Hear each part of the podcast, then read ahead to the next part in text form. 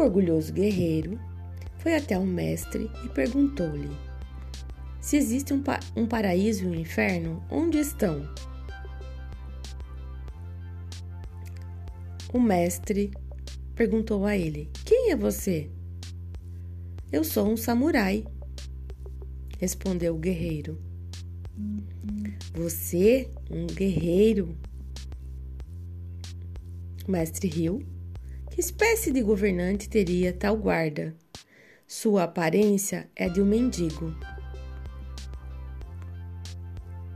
O guerreiro ficou tão raivoso que começou a desembainhar sua espada, mas o mestre continuou.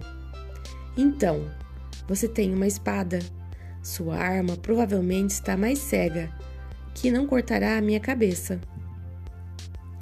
O, sam o samurai desembanhou a espada e avançou pronto para matar, gritando de ódio. Nesse momento, o mestre anunciou: Acaba de se abrir o portal do inferno. Ao ouvir estas palavras e percebendo a sabedoria do mestre, o sa samurai embanhou sua espada e fez-lhe uma profunda reverência.